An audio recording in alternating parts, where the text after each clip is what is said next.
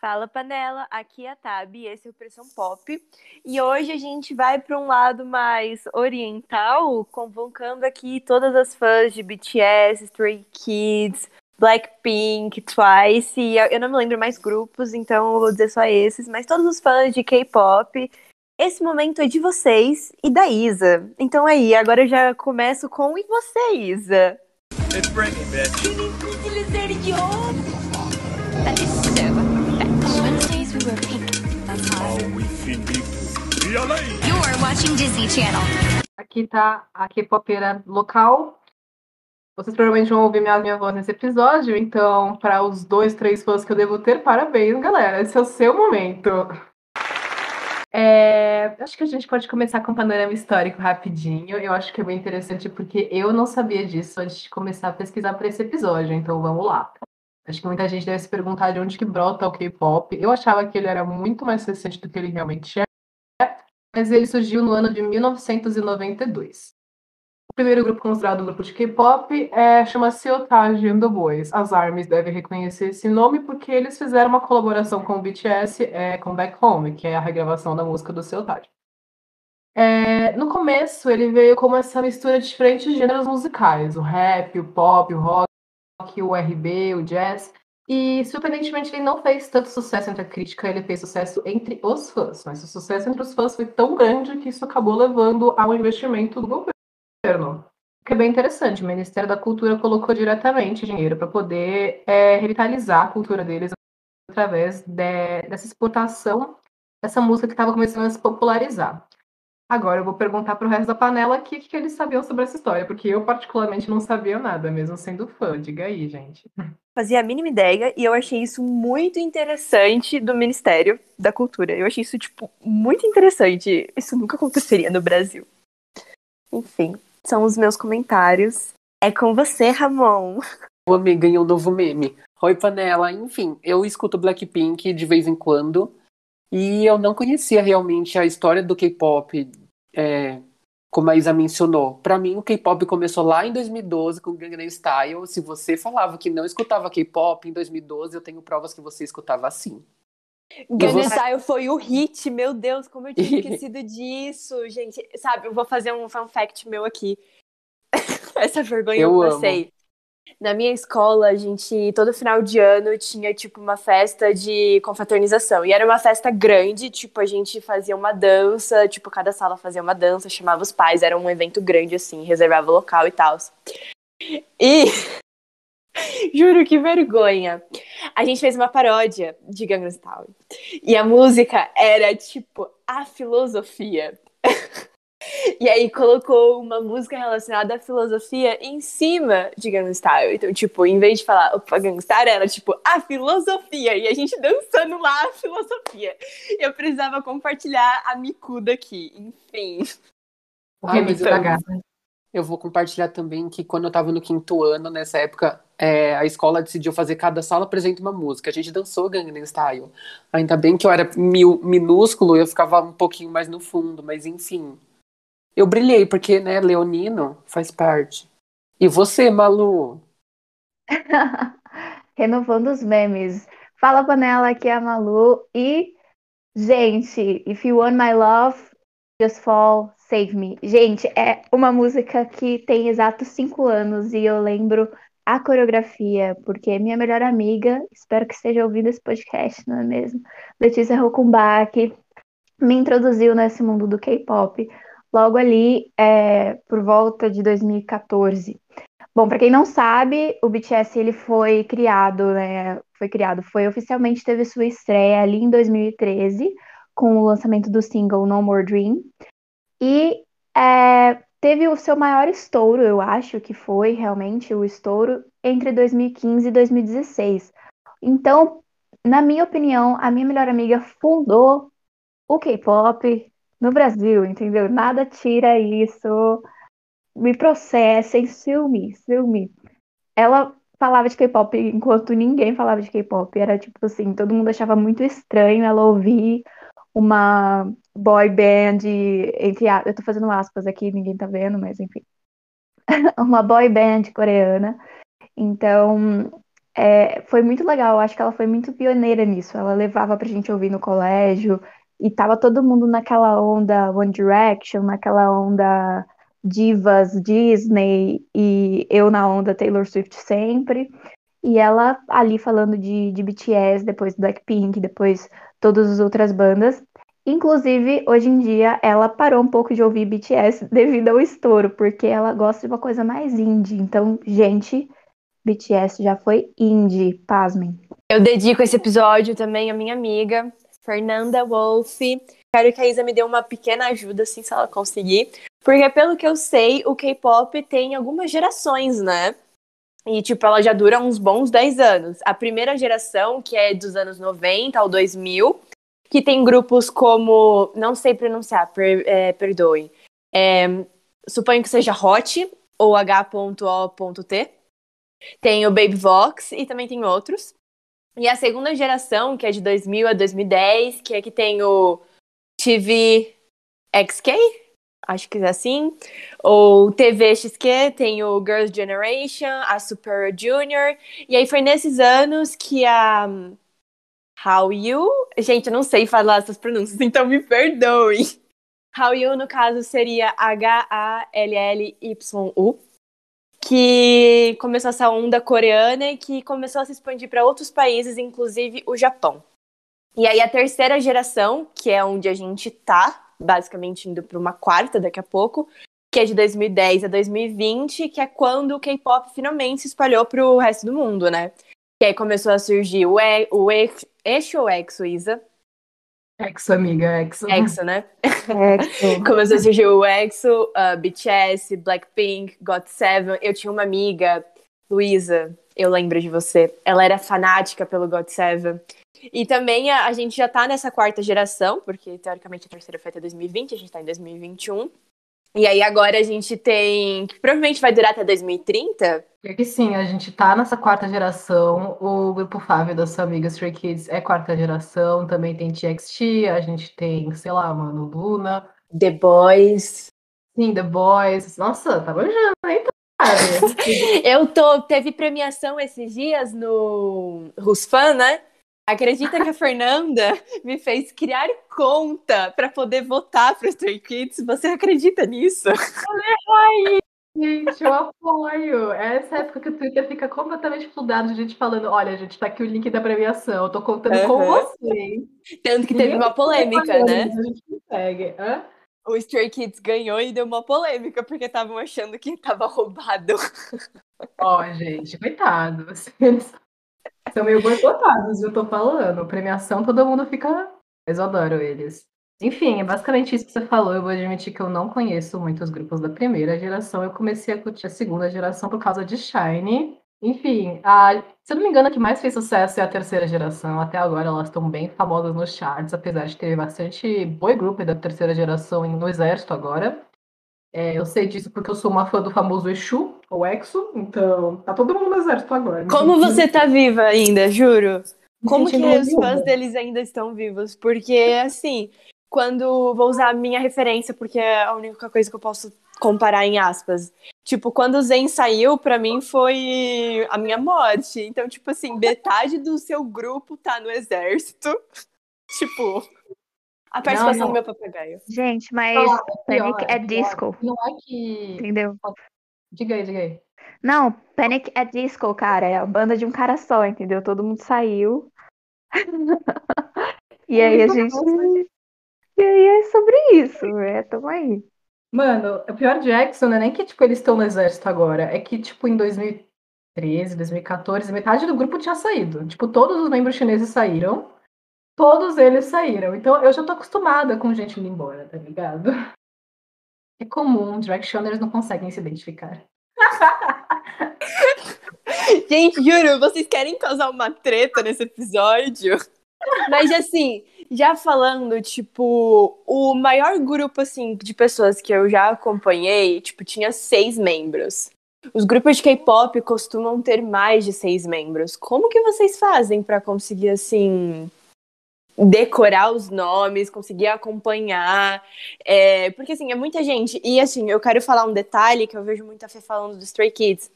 É porque o trabalho deles é, solo e em grupo acontecem ao mesmo tempo. Então, por mais que você esteja em grupo, eles estão lançando produto solo, é música solo, e isso não quer dizer que eles vão sair do grupo, o que é totalmente diferente no nosso mundo ocidental, né? Então, eu quero que a Isa comente mais sobre isso, porque ela tem mais, mais conhecimento, né? É, debut solo, na verdade, é uma coisa mais para é, geralmente mais para os membros que fazem mais sucesso em um grupo Acho que Stray Kids nesse caso é uma exceção, porque o debut deles é muito mais livre, eles sempre trabalharam muito bem como grupo, eu acho, desde a época do reality deles. Aí uma, uma dica para você, esse grupo se formou num reality de sobrevivência, foi tenso, mas acabou que ninguém saiu, que quase, gente, pra quê, né?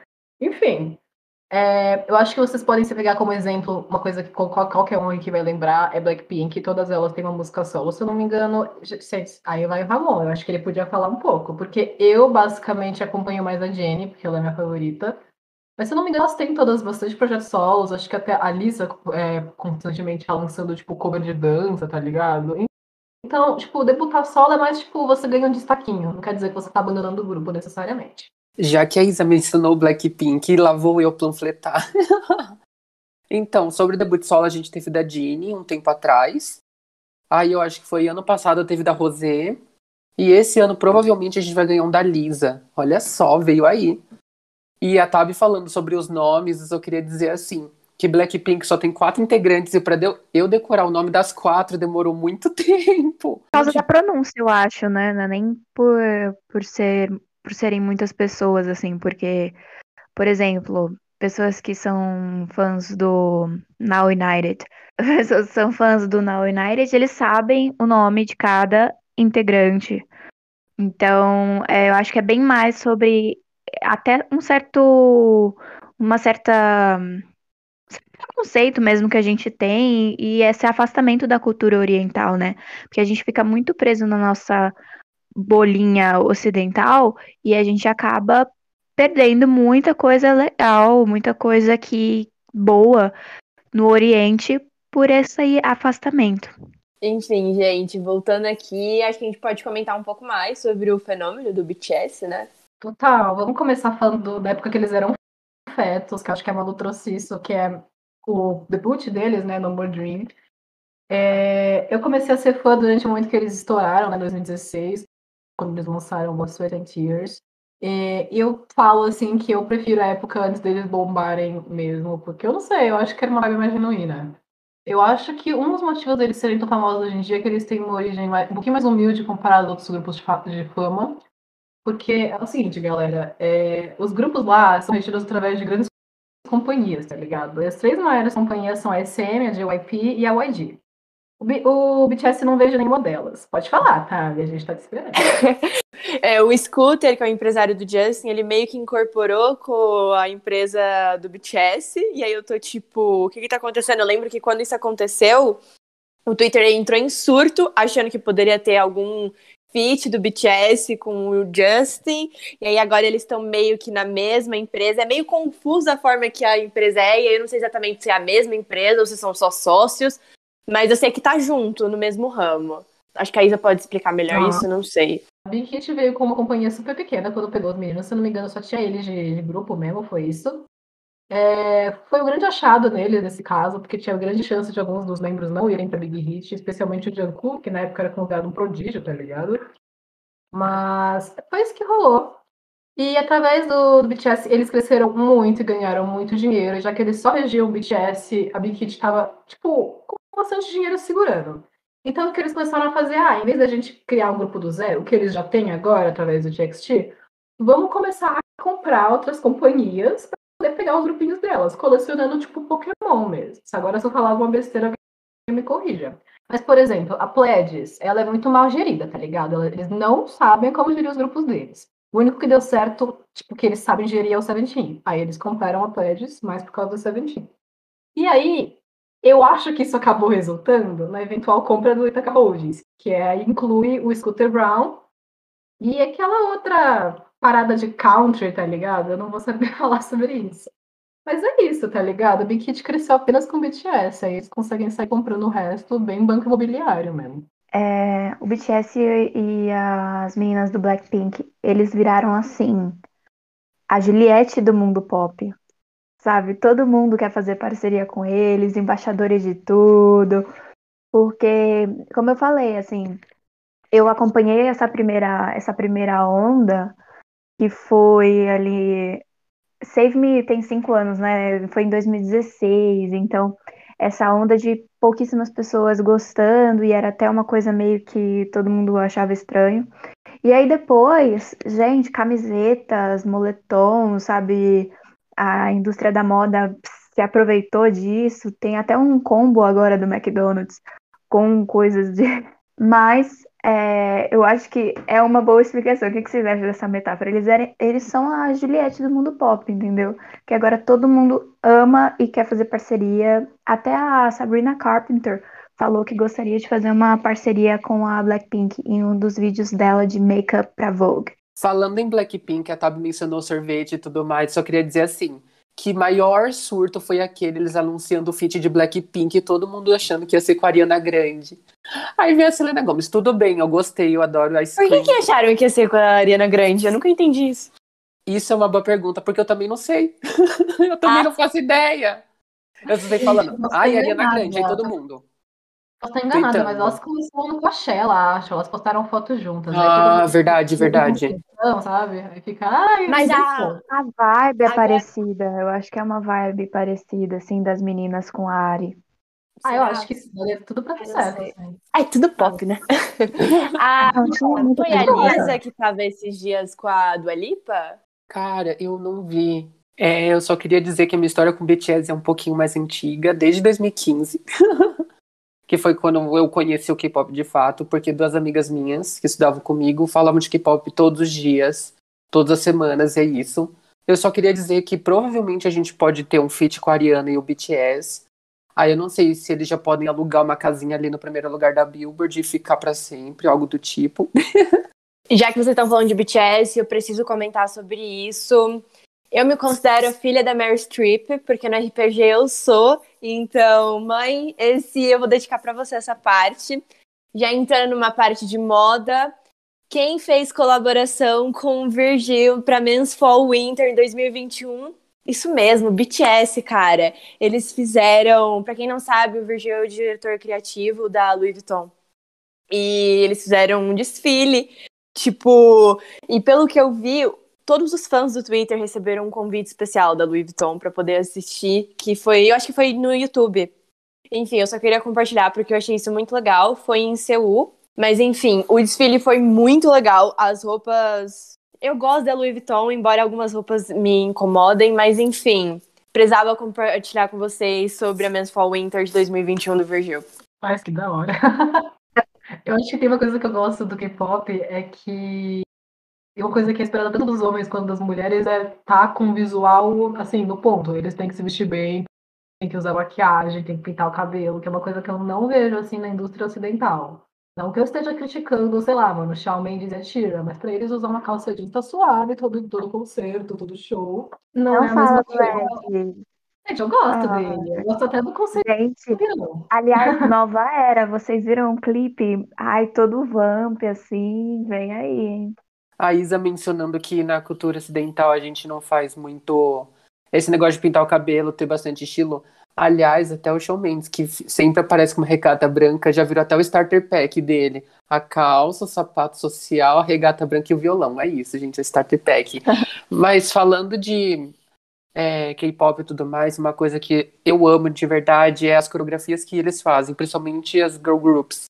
Tipo Twice, eu amo as coreografias delas. Para quem não sabe, é, Blackpink ela foi, ela teve a estreia justamente nessa onda de Save Me que eu falei para vocês do BTS. Então, eu acredito que são dois grupos que por isso que competem o tempo todo. Isa, estou certa nessa colocação. Eu sempre vejo pessoas, é, os fãs brigando bastante, mas porque eles vieram dessa mesma onda, né? O BTS teve a estreia ali em 2013, mas eu acho que ficava, como eu falei, uma coisa mais indie. Apesar de ser super popzeira. E eu lembro que tanto as meninas do Blackpink quanto os meninos do BTS, os primeiros clipes tinham exatamente isso que a, que a Isa falou, sabe? Era muito diverso. Então tinha umas partes de, de rap, tinha até uma, uma vibe meio country. Eles misturavam muitos estilos, sem contar nas roupas que eram super estilosas, nos cabelos que sempre foram muito estilosos.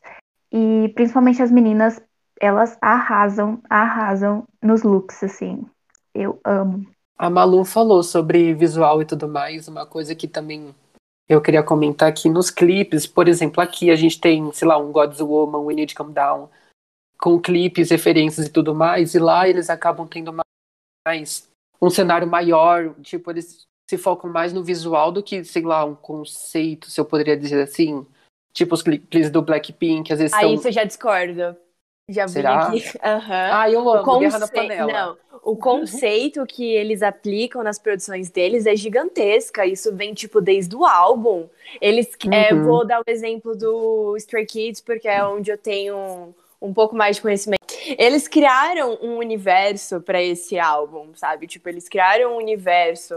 E aí tem todo um conceito das músicas, tem toda uma relação. Então eu acho que eles trabalham tanto com o visual como com o conceito. E eu acho que isso é algo que a gente não tem aqui no nosso mundo ocidental. Embora a gente tenha alguns álbuns que tenha algum tenha clipes mais é, visuais, clipes mais com conceitos, eu acho que não se encaixa igual eles fazem né, é, no K-pop. No K-pop eu vejo muito conceito. Às vezes é um conceito meio maluco, né? Porque Uhum, muito. eu lembro que, que a minha melhor amiga sempre mandava, assim, pra eu ouvir. É, Ai, olha esse clipe, ficou um arraso. Ou olha essa música, ficou demais. E aí eu ficava assim, meu Deus, que clipe é esse, sabe? E eu não entendia a letra, porque eu não falo coreano. Apesar deles misturarem com inglês, né? Eles as misturam bastante com inglês, né? Bastante. É, Aí eu entendi essas partes, mas no geral eu achava meio louco. Aí ela, ai, mana, a gente se chamava de mana antes de virar moda, tá, gente? Ela, ai, mana, você, você não entende o conceito. Aí eu, é, realmente não entendo. É, vamos falar sobre o Kindle, gente. É, o Kindle é basicamente uma competição entre vários grupos. E aí lá eles têm várias apresentações. E tipo assim, eu vi várias apresentações do Stray Kids porque a Fê me mandou. E tipo assim, eu fico pasma com o show deles. Porque o show é o. Gente, que composição é essa? O cenário. Eu, eu fico sem palavras, porque assim, eles colocam muita composição, eles fazem uma estrutura muito bem elaborada, as roupas, é, o cenário, tipo, é perfeito. Ai, gente, o Kingdom é muito bom. Eu, eu não ia acompanhar e eu nem ia falar nada aqui porque eu não tava torcendo pro Stray Kids, eu tava no time X, mas vamos lá. É, cara, eu teve o Kingdom, que é a versão masculina, e tem o Queendom, que foi a versão feminina, que aí teve os grupos Mamamoo, Oh My Girl, e também foi excelente. E eu acho que, pegando essa área que você fala do conceito, sabe? Tudo tem que ter um conceito. Tudo comeback, toda apresentação. É muito impressionante. Eu acho que Stray Kids tem essa vibe muito impressionante. Eles sempre têm muita mão pesada na produção da música, na escolha do conceito e na coreografia. E que eles também têm bastante mão pesada na hora de coreografar. O que eu acho que é interessante demais, porque eles são da JYP, que geralmente não tem tanta liberdade criativa. Que, sei lá, eu acho que eles são um grupo muito bom. O Itis, que era pra quem eu tava torcendo também, dançava como se tinha formiga na perna. Tipo, toda a apresentação deles é assim, dançando como se tivesse formiga nas calças. Eu acho impressionante, gente. Mas eu gosto muito da- das coreografias, eu acho incrível. E uma coisa que a gente precisa comentar é sobre esse conceito de, de sexy das meninas, né? Principalmente, eu vejo muito nas coreografias que tem uma coisa mais contida, justamente para não ser tão sensual, sensual ocidental, estou falando, tá? Numa visão ocidental, pois sou ocidental. Não sei se se encaixaria numa limitação, mas é totalmente o conceito de sensualidade para o mundo oriental é muito diferente do que a gente tem aqui. E isso é, é muito presente no pop, né? As nossas divas, as nossas cantoras, elas têm um quê sexy muito latente. Com algumas exceções, por exemplo, a Adele, que não tem nenhum clipe que possa ser considerado assim. Mas, no geral, elas é, trabalham muito, investem muito nessa parte. Eu acho que também tem essa questão do o sexo é diferente para cada lugar, né? E querendo ou não, a Coreia, embora a Coreia do Sul seja mais menos conservadora, ainda é conservadora ao nosso olhar ocidental, né? E isso acaba influenciando é, na, nas produções dele, tanto da música, porque querendo ou não, nas músicas que a gente faz, a gente fala explicitamente. Os doramas, né, amiga? Sim, os doramas são muito sutis lá, são muito sutis nessa questão de hot. E, tipo, no nosso lado ocidental, os hots são muito explícitos, as músicas são muito explícitas. E lá é de uma forma mais assim. singela, né? Uma forma mais escondida. Você, quando você entende o conceito, você percebe do que, que eles estão falando. Mas diferente do nosso, que fala direto, I wanna fuck you, entendeu? Por exemplo, Ice Cream. Não é? A Tabi pode comentar isso. Eu ia falar isso ela agora. É a Gomes da panela, entendeu? Aliás, a Ice Cream, quem co-escreveu ela foi a Ariana Grande, ou seja, tá tudo interligado, galera. Fuck me to daylight! eu amo. Mas a Ice Cream eu não sei, gente. Eu gosto daquela música, mas eu já vi gente falando, nossa, é horrível, uma bomba. Eu acho tão gostosinha de escutar. Eu adoro pegar o sorvete Produção, Thaisa, essa parte é pra você. Mas não conta com a fala dela, porque ela não gosta da Selena, né, gente? Mas enfim. Vazou, eu gosto, expondo. Eu gosto muito do clipe de Ice Cream. Eu gostei muito mesmo. Eu achei bem, assim, divertido, as cores. Eu gostei muito da ideia da sorveteria. Tanto que a, a Selena Gomes é sócia da Serendipity, que é a sorveteria que mostra no clipe. Ela tá abrindo várias lojas, sabe? Tipo, ela comprou uma sorveteria pra divulgar a música. Isso que ela é preguiçosa e não divulga a música. Vocês estão entendendo isso? Enfim. Empreendedora. Empreendedora, entendeu? É a Divas, gente. Perdeu tudo. Selena Gomes largou a música pra ser vendedora de sorvete. É, tá seguindo os rumos da Rihanna, né? Mas a gente tem que fazer um episódio, eu acho, ó. Fica aí a ideia de um episódio sobre divas empreendedoras. Nela, eu não podia fazer um episódio sobre K-pop sem falar sobre as minhas queridinhas do momento. Eu tô falando de Luna, que é um grupo que você já deve ter ouvido falar pelo Twitter, porque as pessoas são simplesmente doidas, mas é um grupo que é flopado demais na Coreia e faz sucesso aqui no exterior. Elas têm um conceito super inovador, aí vocês pasmem, elas têm 12 membros. E o conceito delas foi que, em vez de apresentar tudo de uma vez só que nem um bolão, pra vocês não ficarem com essa cara chocada de cara 12 membros, elas apresentaram uma por uma. Então cada uma lançou uma música em videoclipe solo. Uma, tipo, cada mês do ano, tá ligado? 12 membros, 12 meses do ano. E eu acho que é um conceito super divertido. Conquistou bastante fãs no exterior. É, realmente tem bastante gêneros diferentes na música. Mas não fez tanto sucesso lá na Coreia. Então toda música que lembra você vai ser, ver, tipo, aparecendo no Billboard de vez em quando aqui. Você vai ser, ver elas mencionadas, sendo mencionadas bastante nas K-Cons, tá ligado? Mas lá na Coreia você não vai ouvir falar delas, é muito impressionante. A gente tem o Zodíaco dentro do K-pop, é isso mesmo, Isa? Eu adorei essa ah, ideia. É muito, muito cada uma delas tem cada um animal, uma... uma cor. É muito doido.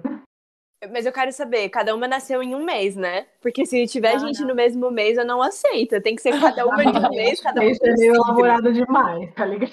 Elas nasceram no dia que elas nasceram, não tem isso? Ela quer organizar o dia que as meninas nasceram. Mas, gente, ia ser muito legal isso, porque, tipo, eles já fizeram esse conceito, né? De lançar a música em cada mês. Então, se cada uma tivesse nascido nesse mês, ainda ia ser muito conceito. E eles iam estar em 2050. Exato o mês que a pessoa nasce, pelo amor de Deus. Mas eles controlam quem é dentro do grupo. Não, lembrando que o Episode Watch, que foi lançado em 2020, bateu o recorde de primeiro lugar no iTunes, em 56 países. Então elas não são tão flopadas assim, gente. Só na Coreia. É sobre... Falando que elas são flopadas, mais gente pode ouvir. O Ramon disse que tá interessado. Eu acho que eu tô conseguindo mais fãs aqui pro meu culto, gente.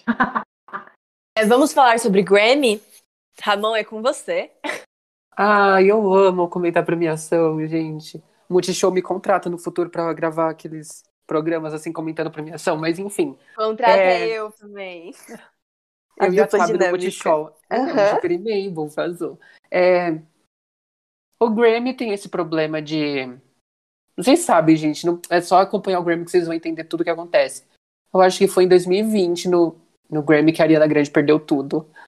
Eu tenho uns le um leve trauma, enfim. Eu, achei que o BTS ia performar alguma coisa, mas eles só apareceram na performance Old Town Road.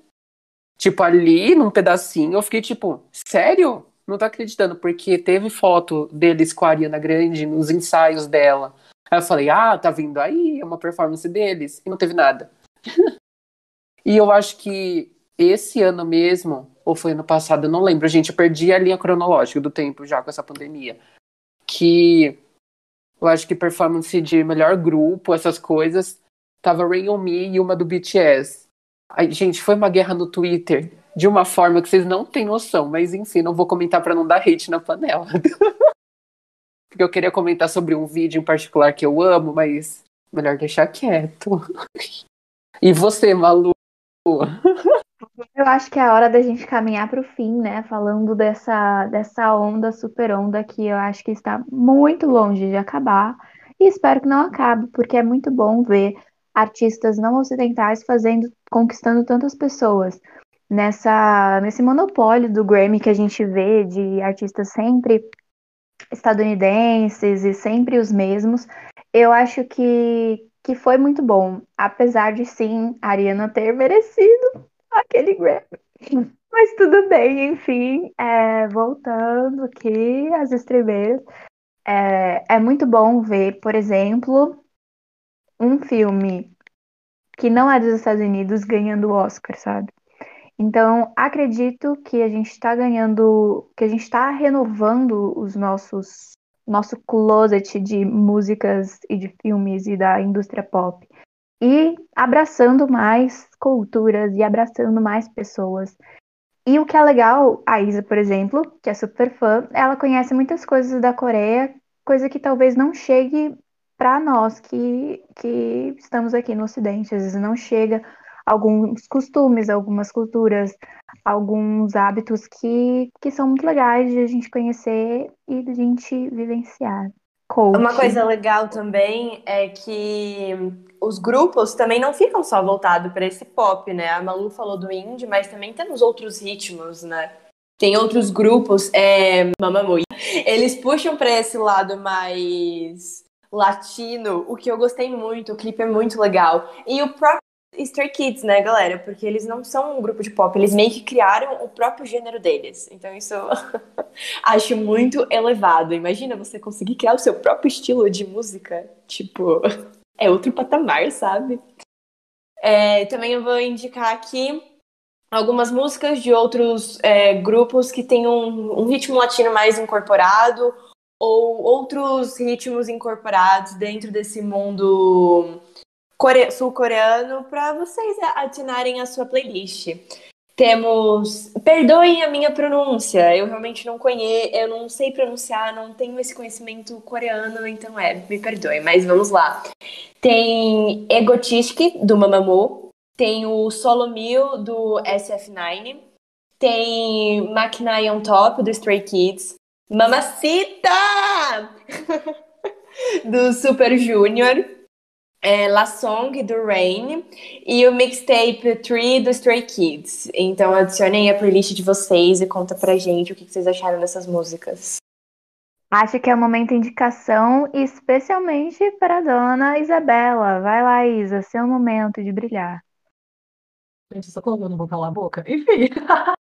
É, primeiro eu gostaria de falar que excelente indicação, tá? Eu adoro essas músicas, mas vamos lá. Gente, pelo amor de Deus, contando a música das Luna, pesquisa no YouTube, Pental, tá demais. É, tem que ouvir, tem que ouvir. Uh, Exo tem que ouvir as músicas dele, que eles estão tendo que pagar a família que eles têm escondido, gente, não vamos se esquecer. Então, vai lá. Com certeza eles têm família escondida, tá ligado? Um deles já anunciou que tá casado e tem filho. O resto tem também. Pode confiar em mim. Ponto confiáveis. É, escutem os comeback solos do Back Up, que ele é meu favorito. Então, a gente tem o, novo, o single mais recente deles, Bambi. É, mas é, minha música favorita dele é Um Village. Uh, acho que meu artista solo favorito vai ser o Temin. Minha música favorita no momento é Criminal. Escutem. Gente, eu nem sei mais o que indicar. Ah, é. A gente tá falando de novos gêneros mais diferentes dentro do K-pop, então eu vou mencionar alguns dos meus favoritos. Dreamcatcher é um grupo que puxa bastante pro rock e pro metal, surpreendentemente. Então, eu acho que a minha música favorita seria Good Night. Uh, pra quem gosta mais de hip hop e RB, tem muito no K-pop, até porque as pessoas insistem que não pode chamar de K-pop porque não tem nada a ver. É, o meu artista favorito é o Jin, então quem tiver interesse vai atrás, porque ele é realmente muito talentoso. Até o próprio Justin Bieber já ouviu uma música dele, então escutem no Instagram, é muito boa. E, cara, eu não faço ideia. Escutem aí as músicas. Vou admitir que eu não ouvi a nova do BTS, então não é o que vocês vão me ver recomendando, mas com deve estar boa. Eu acho que o que a Malu falou é muito importante, tem muita coisa para ser descoberta e apesar de serem gêneros e conceitos bem diferentes do que a gente está acostumado, ela no fundo é música e a gente consegue se reconhecer nela independente da linguagem. Então, tipo, vale a pena, gente, vai me escutando.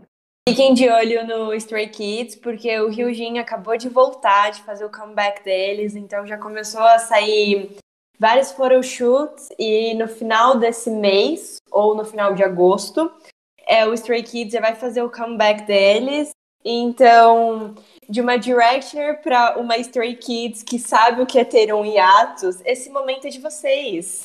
Exatamente, gente. E exatamente o que a Bela falou. Como diria Cazuza, não existe isso de gêneros musicais. Existe música boa e música ruim. Então, se a música é boa, a gente vai lá e dá streaming. Como a Bela falou esse episódio todo, eu acho mais que justo o Ramon fazer o encerramento. Ah, que divertido. Eu vou fazer minha indicação rapidinha que é Blackpink, galera. Fiquem de olho no Blackpink, porque a gente teve o solo da Rosé e vai ter da Lisa daqui a pouco, daqui a alguns meses, eu acho. E vão dar streaming nas Twice também. Eu nem sei se falar assim, vou ser cancelado, mas tudo bem. E não esqueça de seguir a gente nas redes sociais, no nosso Instagram, arroba pressão pop. Uhul! Siga a gente também. Nossos arrobas pessoais, porque, né, um follow nunca é demais. E fiquem de olho que a gente sempre tá postando nos stories. E é isso, gente. Um grande abraço.